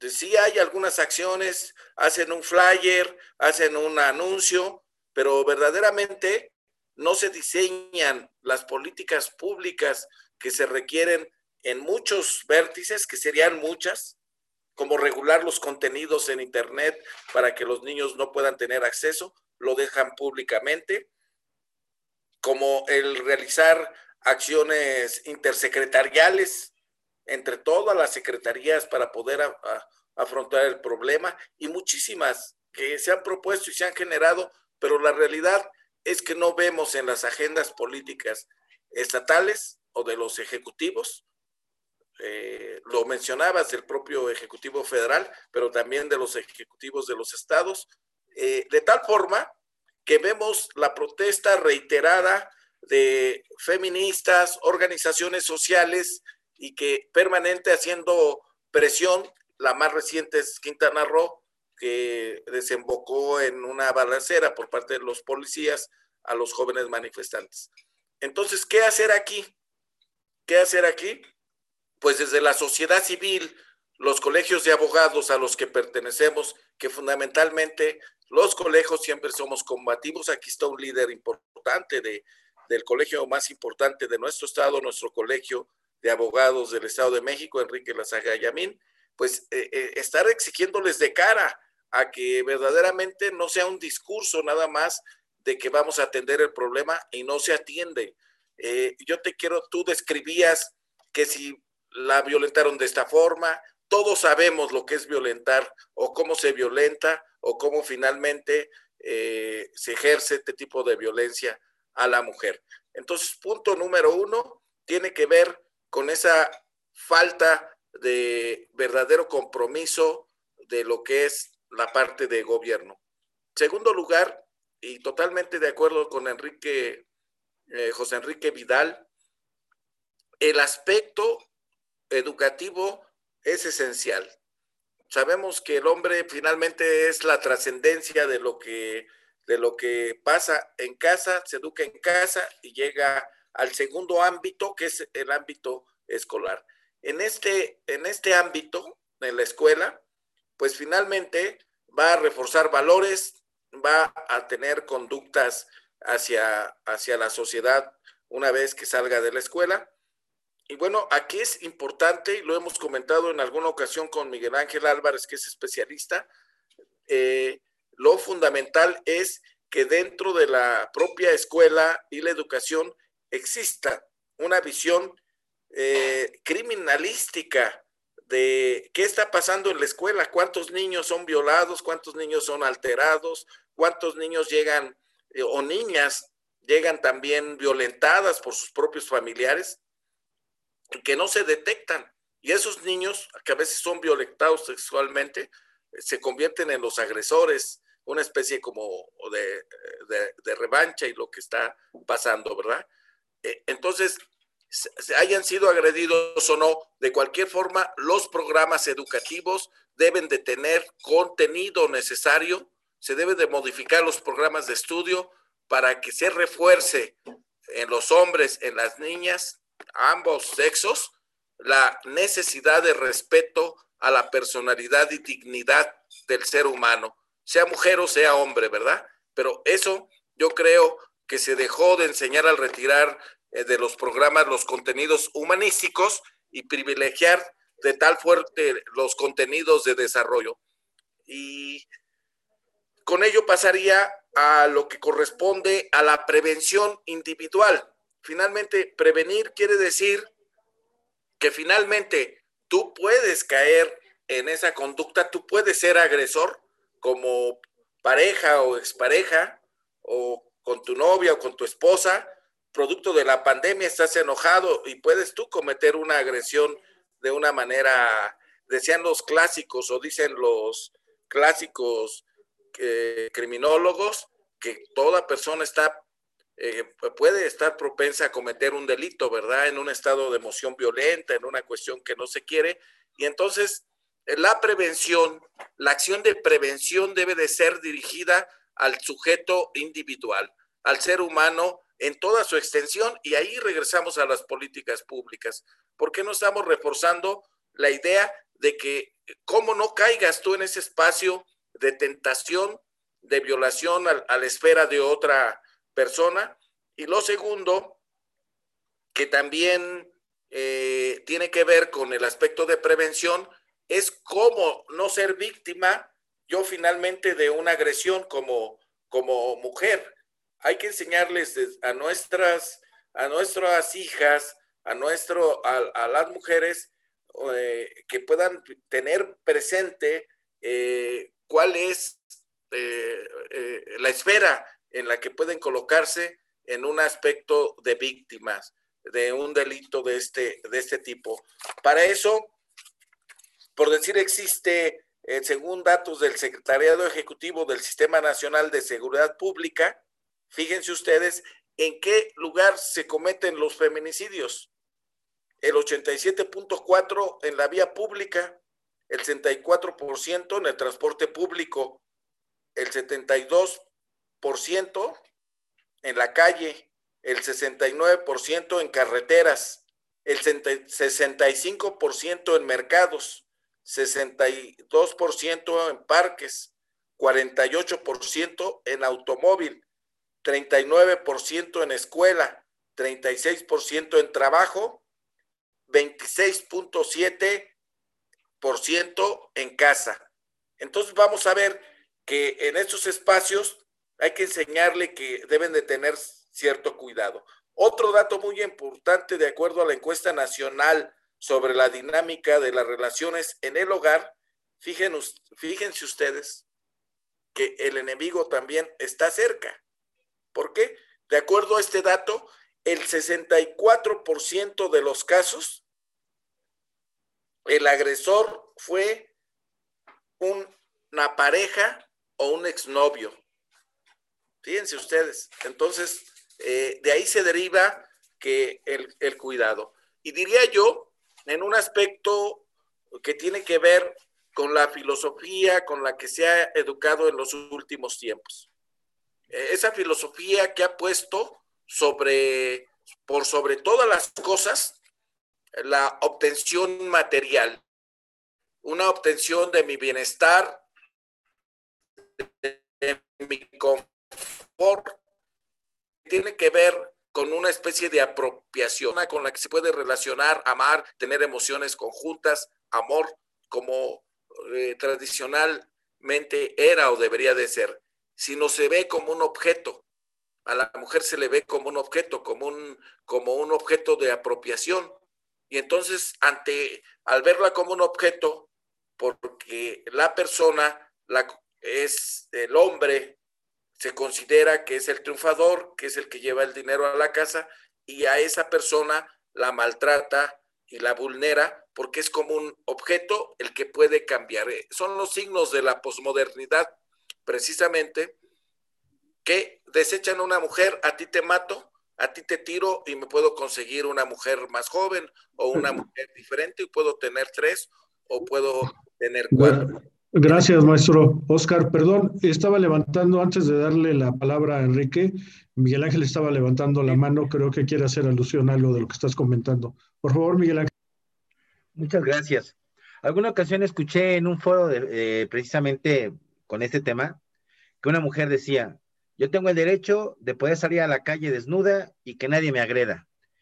Y yo quisiera hacer ahí algunas acotaciones, porque nadie tiene el derecho de salir desnudo a la calle, ni hombres ni mujeres. Ahí está falta, estaría faltando a una cuestión de regla de, de, de faltas a la moral, pero habría que tener esta conciencia, porque no, es como, esa, es como pensar, ¿no? Que siendo vegetariano te puedas meter a la jaula de los leones y ese hecho de que eres vegetariano, pues entonces los leones no te coman, ¿no?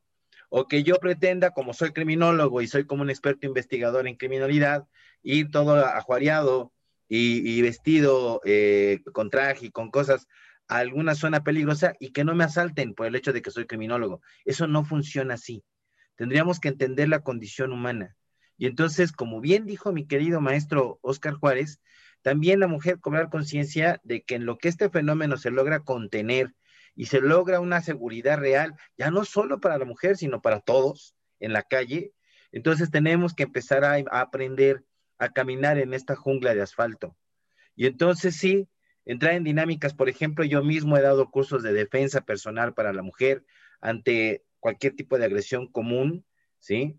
O esta consideración de la inteligencia emocional, tanto para hombres como para mujeres, porque sí, también hemos vivido de manera ya cada vez más eh, impulsiva y necesitamos recuperar ese diseño original y empezar a comportarnos de manera más racional y allí hay áreas que hemos perdido de vista. Yo creo que se deben de instaurar no solamente estas pláticas, sino de la mano también cursos a todo, a todo el pueblo, a toda la ciudadanía, hombres y mujeres, en donde empecemos con estas dinámicas de comunicación asertiva, de inteligencia emocional, y en el caso concreto de las mujeres, como bien lo dijo mi maestro Oscar Juárez, eh, que sepan identificar en un momento dado una posible agresión, tanto para las mujeres y bueno, por otro lado también para toda la sociedad. Eh, dos o tres de mis alumnos siempre andan cargando dos o tres celulares para entregar el chafita y quedarse con el bueno, ¿no? Entonces, a esto nos hemos, visto, nos hemos visto orillados por el incremento tan alto de la violencia en términos generales. Por el momento es cuanto, gracias. Eh, gracias, Miguel Ángel. Por situaciones del tiempo, y ahorita este, voy con el maestro Enrique Lazaga y después con José Enrique, y ya después ya cerraríamos con, con un breve comentario, porque andamos ya este, muy cerca de, ya de fuera del tiempo del programa, para eh, este, siempre esto es muy, se vuelve bastante interesante, pero quisiéramos que la gente que nos escucha, pues también no, este, no abusar de, de, su, de su bondad al estarnos escuchando. Mi estimado eh, eh, maestro Enrique, tú como líder, ya lo decía el maestro Oscar, líder de, de una, una, un colegio de abogados, y sobre todo yo te conozco como una persona de, de eres intachable en tu práctica profesional y la ética, y una de las situaciones que debe de prevalecer en un colegio para mí es la ética y sobre todo veo la responsabilidad social que tenemos como abogados. Como en toda la vida, no todos son buenos ni todos son malos, así no todos los hombres somos malos, como en esta situación que estamos de acuerdo con estas conductas misógenas en contra de la mujer, pero también en nuestros grupos de, de abogacía, pues digamos que este, tenemos de tratar e impulsar de que para que estas leyes funcionen, funcionen, obviamente debe haber abogados que tengan esa ética. No sé qué, qué visión te obedezca, tú que eres un líder de nosotros en ese aspecto. Gracias, mi querido amigo José Luis Jorge Chávez. Gracias por tus palabras hacia mi persona. Eh, creemos que el primer paso para resolver un problema es reconocer que tenemos el problema, que ese problema existe. Si no empezamos desde ahí, eh, obviamente nos vamos a hacer miopes a, esta, situación. Eh, hemos roto los límites los hombres y, pido de favor a quien nos hacen, eh, quien nos escucha, que se guarde la proporción de que nos encontramos en un espacio académico. Hemos roto los límites los hombres en el trato que tenemos hacia las mujeres. Cuidábamos antes mucho las formas, cuidábamos nuestro lenguaje, cuidábamos eh, nuestros modos y como bien dice el maestro Miguel Ángel Álvarez, ellas también han roto los límites, los límites hacia, hacia la sociedad en general.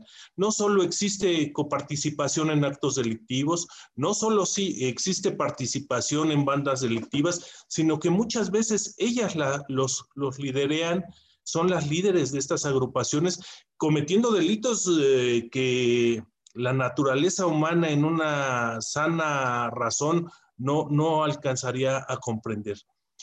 Eh, hemos luchado por, y Oscar es un luchador incansable de esto y, a lo mejor me, me, dará la razón, puede ser que no, pero yo estoy seguro de que así va a ser. La certificación en la capacitación con temas de bioética, además de los eh, estudios profesionales que debe de demostrar el profesionista, va a ser fundamental.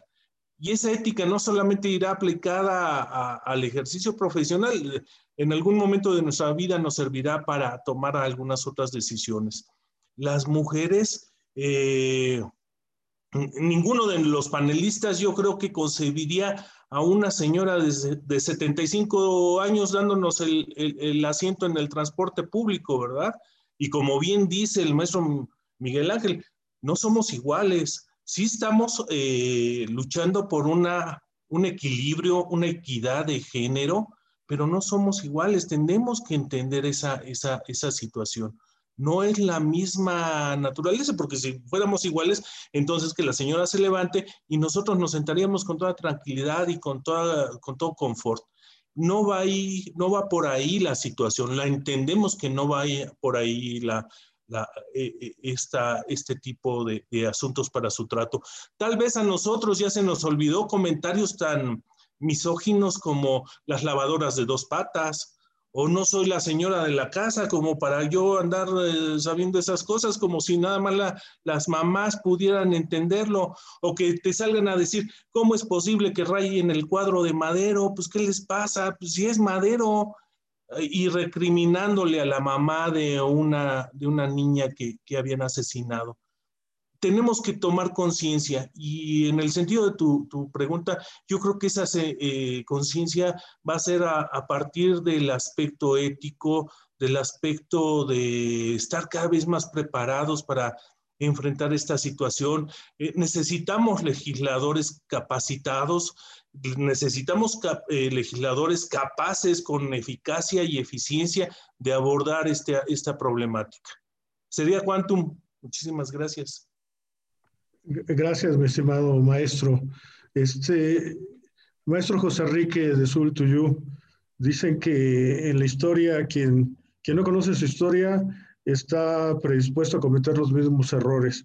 Y yo también, antes de darte tu intervención, diría manera de, broma, dicen que la naturaleza hizo bien, o, porque en el sentido al hombre le dio la fuerza, pero la inteligencia se la dio a la mujer.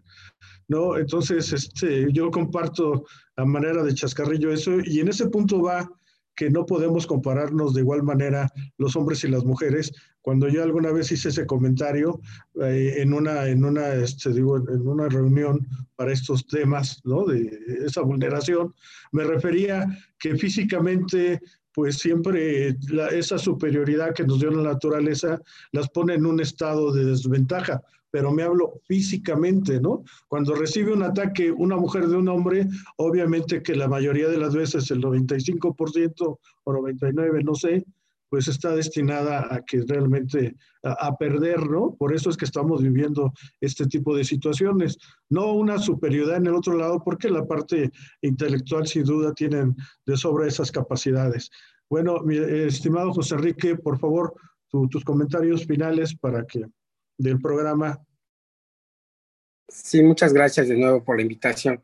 Sí, el tema hay que insistir en nuestras comunidades, en nuestros núcleos sociales y, familiares para que estas conductas se vayan erradicando lo más rápido posible. Y evidentemente eh, tendría que ser en conjunto con el Estado, con ciertas acciones. Aquí se ha dicho permanentemente que eh, hay intentos, hay acuerdos, hay procesos legislativos ya, ya realizados. Por ejemplo, el caso de Puebla, ¿no? La ley Olimpia de esta mujer que fue vulnerada en su intimidad al, a que un infractor pues eh, compartió fotos de su intimidad y eso pues evidentemente generó ya otros procesos legislativos que al final creo que no todo eh, está en las manos de los procesos legislativos. Tiene que ser la sociedad cambiante, eh, fortalecer estos lazos de humanos, valga, eh, que permita que, las, que se atempere la sociedad. Ese tejido social que tiene que reconstruirse permanentemente. Y el clima de violencia en la sociedad, pues está cada vez más compleja. Ahora con el tema de la pandemia, eh, el hecho, eh, nos informaban que hubo muchas llamadas por violencia doméstica o intrafamiliar, ¿no? Entonces, sí, evidentemente, como tú lo señalas, eh, biológicamente estamos constituidos y construidos de manera diferente para asumir roles ante una sociedad que inició de una forma y que en esta sociedad que tiene estos componentes de equidad en la que los roles laborales son técnicamente los mismos y que los roles de responsabilidad ya no es eh, únicamente del género masculino, es de ambos géneros. Eh, va a ser un proceso, eh, creo que debemos de insistir todos. Con eso terminaría agradeciéndote tu amable invitación. Muchas gracias y buenas noches. Eh, gracias, José Enrique. Sin duda, en esta visión de poder a este, lo mínimo que debiera prevalecer para una mujer en esta defensa de sus derechos humanos sería el derecho a la vida, el derecho a su integridad física y sexual, el derecho a la libertad personal.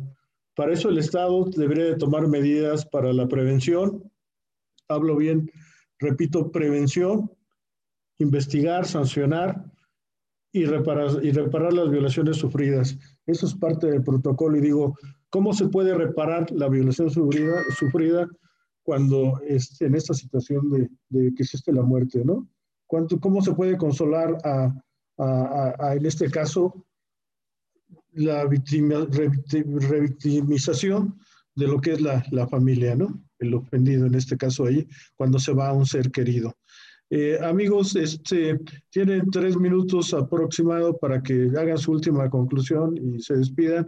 Eh, Miguel Ángel, Oscar, Enrique y luego José Enrique, por favor. Empezamos por ti, mi estimado Miguel Ángel. Por favor, tres minutos. Muchas gracias, mi querido maestro. Yo quiero insistir en algo porque a lo mejor no nos cayó el 20 ahora con la pandemia. El este hecho de encerrarnos en nuestras casas, enfrentarnos con nuestras soledades, con nuestras carencias afectivas y con nuestros problemas en el entorno, nos retó tanto que mucha gente ha fallado. Y yo pienso que esta circunstancia de haber salido de las calles nos debió de haber significado un alto, un momento de, de introspección, la posibilidad de reparar algunas cuestiones hacia el interior de nosotros y hacia el interior de nuestras familias. Y quizá tomamos esto de la pandemia solo como eso, como la violencia que representó el virus, sin tomar en consideración que nosotros mismos estábamos ejerciendo violencia hacia nosotros y hacia nuestra gente. Hay que hacer ese alto y considerarlo para que reconstruyamos, como ya lo hemos trabajado aquí en la OMA y con INACIFO, reconstruir un nuevo orden, una nueva condición, quizás regresar a algunas conductas buenas y sanas del pasado y dejar aquellas que nos están desintegrando como sociedad. Debemos de recapacitar todos, mis queridos hermanos. Cuando me refiero a mis queridos hermanos, me refiero a todos los seres humanos, a todos por igual.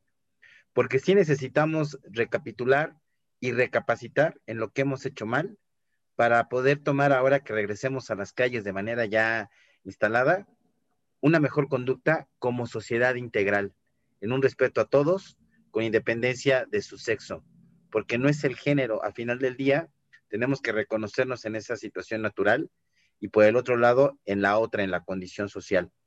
Entonces, yo les agradezco mucho a toda la audiencia de tu programa, mi querido José Luis, que siempre eh, tan atentos a estas transmisiones. Y desde luego a ti y a todos los queridos maestros que estuvimos aquí el día de hoy disertando, porque son temas que necesitamos trabajar, aunque sean temas muy polémicos, aunque sean temas muy, eh, ofensivos para algunas personas, pero tenemos que hacerlo. Y celebro mucho que estés adoptando esta postura de visión jurídica y social y que ahora estemos trabajando en estos temas que, que está ávida la gente de poder escuchar de expertos y de poder escuchar también con sensibilidad hacia las víctimas y hacia la sociedad que ha sido ofendida. Muchas gracias a todos y pues bendiciones y que sigamos adelante en un buen sentido como humanidad. Gracias. Gracias, Miguel Ángel. Por favor, maestro Oscar Juárez.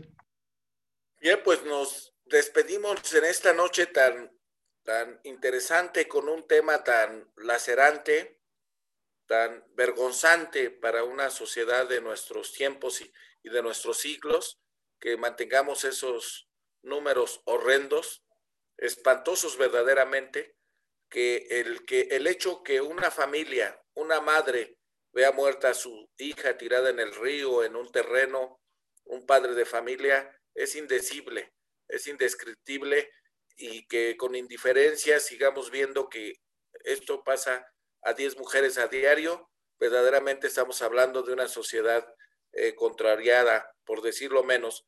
Por ello, debemos de exigir a, a los gobiernos, tanto federal, estatal y municipal, que verdaderamente, uno, sean imparciales todos aquellos que sean varones, porque hay una protección también del hombre hacia el hombre, esa especie como de hermandad, como se da la hermandad policíaca, también hay una especie de protección que, que eh, el elemento impunidad que atomizado por la corrupción, como yo hacía referencia en el caso mencionado, y hay muchos casos, es una de las tareas eh, más difíciles de superar todavía hoy en nuestro país. Y la incapacidad de personas que verdaderamente no tienen idea ni por dónde iniciar en estos temas.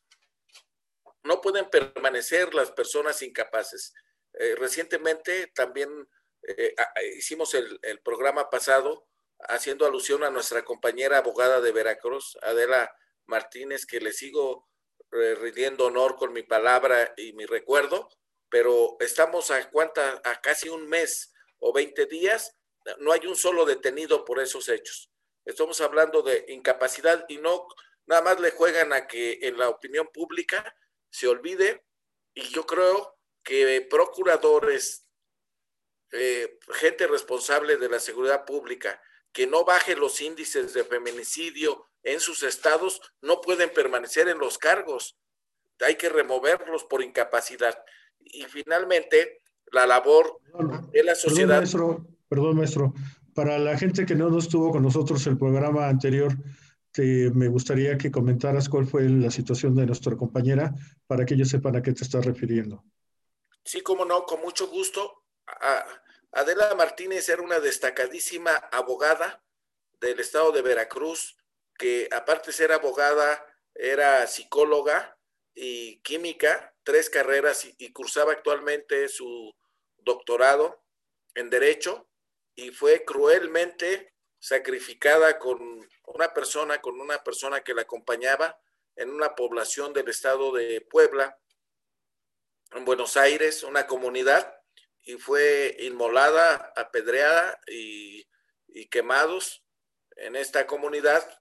Y bueno, pues sin la intervención de la policía, sin ningún auxilio, y la cuestión es que se hizo pronunciamientos por el gobierno que se iba a investigar porque supuestamente lo señalaron de que se iban a robar un niño, que cuestión que no ha sido acreditada ni nada por el estilo. Y sin embargo, pues el hecho cruel se dio hacia nuestra compañera abogada.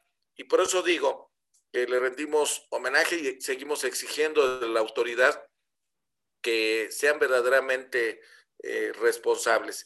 Pero regresando al tema y para yo despedirme, solo decir que desde la sociedad tenemos que volver a adoptar esos valores de amor y de respeto hacia las mujeres. Fuimos educados hace muchos años que a una mujer no se le golpea y no se pega. Y que en cuanto a la educación individual de todos nosotros, de todos los seres humanos, todos los niños de, este país, todas las mujeres de este país, debemos ser educados en que no hay algo más grande ni más importante en la vida. ni una casa, ni un edificio, nada es más importante, ni el saciar nuestras pasiones sexuales, sino el respeto de la dignidad de toda persona y por supuesto de las mujeres. Muchas gracias, estimado José Luis. Gracias a ti.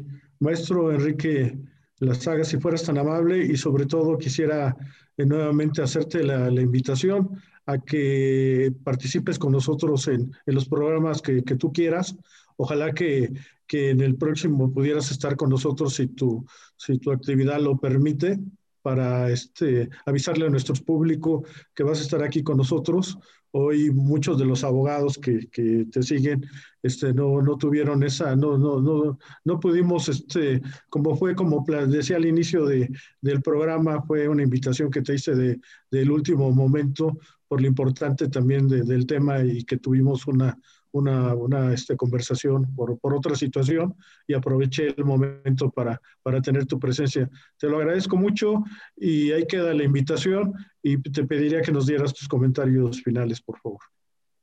No, hombre, mi amigo, al contrario, una disculpa, yo, yo me apunté y, y, reitero, perdón que sea tan reiterativo, pero ante el calado de las personalidades que tienes invitadas, pues ni modo de, de, de aplicar la de escenas y te vas. Entonces, pues ya me quedé y en ese sentido te tomo la palabra y te la agradezco muchísimo. Eh, a los panelistas les agradezco el, que me hayan eh, dado su anfitrionía. A mi querido amigo de muchos, muchos años, un abrazo. Gracias, Oscar. Gracias. Y Abrazos, amigo. gracias, gracias con el cariño de siempre, amigo. Y por último, nuestro comentario, nuestra participación anterior fue más encaminada al, movimiento eh, feminista, pero de nosotros lo queremos encuadrar de que no se trata de una lucha de poder, sino de una lucha de reconocimiento. A la mujer le reconocemos capacidades incluso superiores a las que nosotros poseemos.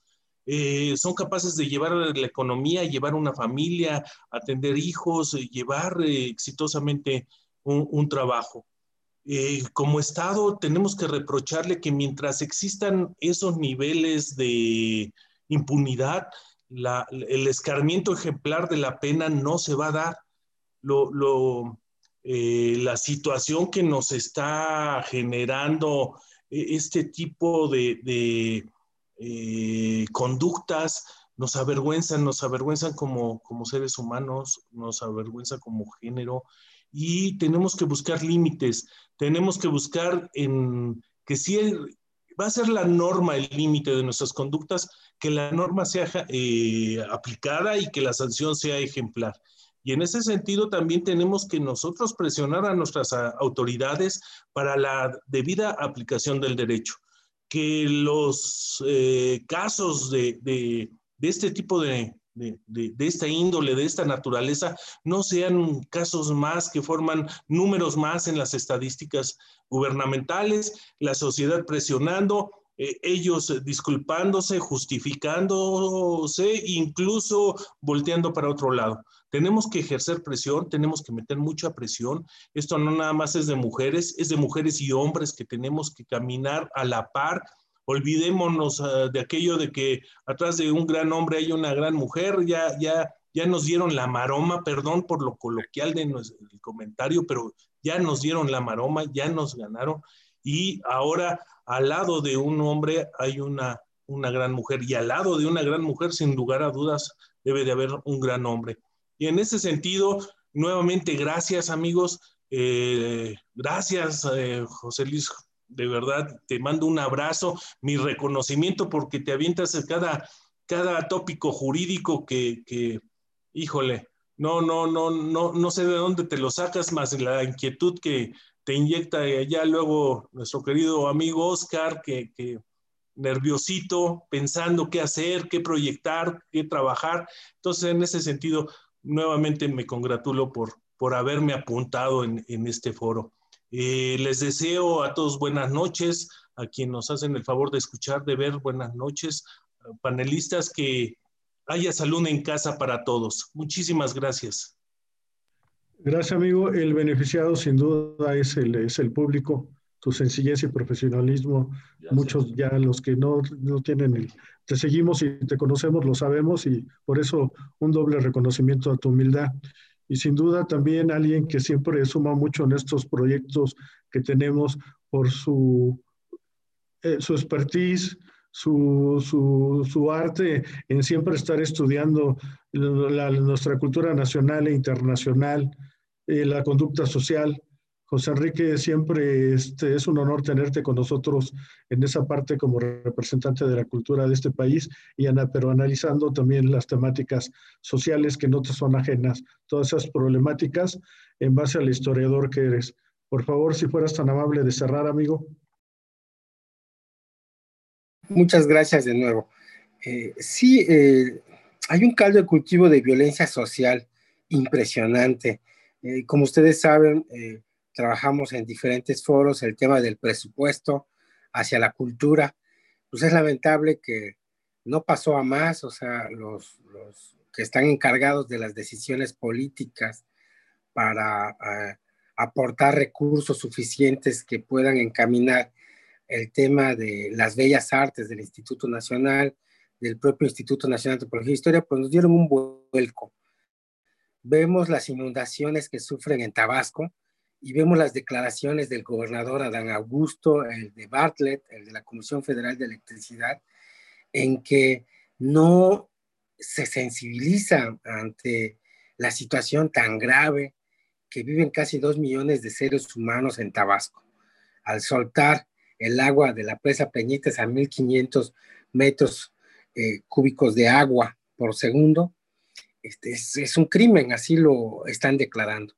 Y todos estos temas que al final se vuelven eh, puntos eh, de ollas de presión del clima social. Y no es que se justifique, por supuesto, pero se tiene que entender en esta gran complejidad. Vimos a ciudadanos de Villahermosa que desesperados, atravesando ocho meses de pandemia, este, sin apoyos eh, sociales para enfrentar el hambre, pues están eh, abriendo tiendas de conveniencia para eh, sustraer productos que les pueda eh, dar algunos días más de alimentos. Y todas estas conductas antisociales al final llega a este extremo de este tema que es muy importante para la humanidad entender estas acciones, procesarlas y encaminarlas a erradicarlo por completo. Eh, sucede en, todos los países. Este, eh, veía una serie eh, ahora en Netflix de las cárceles más famosas, ¿no? Y encontré a una persona que, bueno, en el programa, que creo que asesinó a muchas mujeres y una dama se enamoró de él, quedó subyugada de esta persona. Entonces son cosas que a veces no logramos entender en lo particular. Yo no tengo esta, tengo esta capacidad de sorprenderme muy fácilmente y estoy muy sorprendido. O sea, cómo una dama puede eh, amar a alguien que sabe a ciencia cierta que está detenido por tantos asesinatos de mujeres y se casa con él sencillamente. Eso lo pongo como comentario para generar polémica y comprometerte a que se abra otro espacio con estos temas. Buenas noches. Gracias, sin duda ya el maestro Miguel Ángel ahí lo veía ahí muy atento porque es un área que también resulta muy, muy interesante, pero bueno, los invitamos a todo el público en general que nos sigue por las redes sociales, por diversas páginas de, de Facebook y, este, y sobre todo ahorita por la página de que estamos estrenando la página de Facebook del programa Convicción Jurídica ya esta transmisión ya tiene algunos años. Eh, ahorita por cuestiones de, la pandemia, bueno, no lo hacemos desde la cabina de, de La Rasante Radio, una estación que está en, en, Texcoco y donde nació este programa. Pero bueno, el interés es, es, es, social, es siempre no nada más de crítica, sino de buscar, tenemos que evidenciar cuál es la problemática para juntos encontrar este, alternativas o plantear soluciones agradezco a todos los invitados que estuvieron hoy conmigo, sin duda, y los espero para el siguiente programa. Ya les estaremos avisando la temática con Visión Jurídica y Social se despide. El maestro José Luis Jorge Chávez les desea que tengan una excelente noche y gracias a todos. Muy buenas noches. Buenas noches, hasta luego. Buenas noches, hasta luego. Buenas noches. Gracias. Gracias, amigo. Gracias a Dios. Adiós, José. Enrique Vidal. Hasta luego. Oscar.